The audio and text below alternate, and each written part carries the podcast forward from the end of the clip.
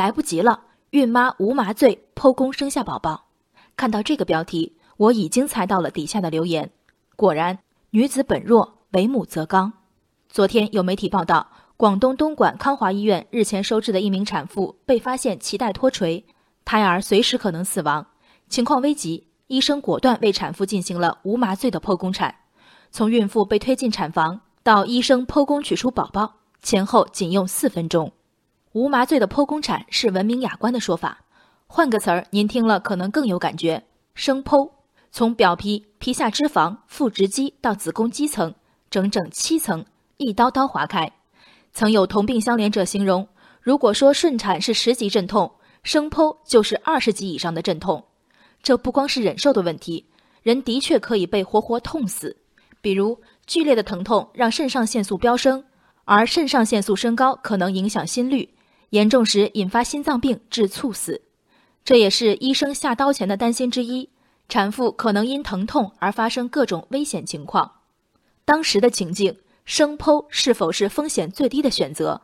我相信专业人士的判断，并且由衷赞赏医生的担当。但从产妇的角度，来不及的一刻是宿命吗？根据新闻描述，这位英雄母亲有过胎膜早破病史，此次入院监测显示胎心偏快。医生建议尽快实施剖宫产，但家属仍想再观察看看。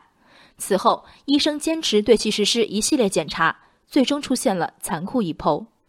光是“心大”二字不足以概括侥幸母子平安的一家。人的判断力常会为知识背景所限制。如果临产者是一名妇产科医生，想必远远早于这分秒必争的生死关头，他已为自己约好了床位、手术医生、麻醉医生。谴责一名非医学背景的产妇不专业是没有意义，也显示公平的。但舆论，尤其是理智的媒体，难道不该鼓励每一个人关注与自己身体变化相关的医学常识，尽可能把抢救化解于有条不紊的医疗安排中吗？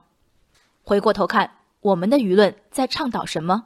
为母则刚，一起结局不错，但本来有可能不用发生的人道悲剧。没有人去探讨这名高风险产妇此前是否获取足够的辅导来应对生产危机，也没有人多问一句：在这样的时刻，医生第一次尽快剖宫产的专业建议如何才能得到更高的重视？只感叹“为母则刚”，意欲何为？同样为母的我，实在不喜欢这个词儿。女性之刚强，根本不需借由生育来证明。一句看似褒扬的“为母则刚”，之前还扣了一个女子本弱的帽子。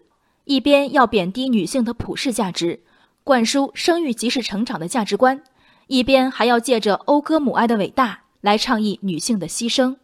我相信绝大多数准妈妈都会做出一样的选择，咬牙挨上没有麻药的气刀。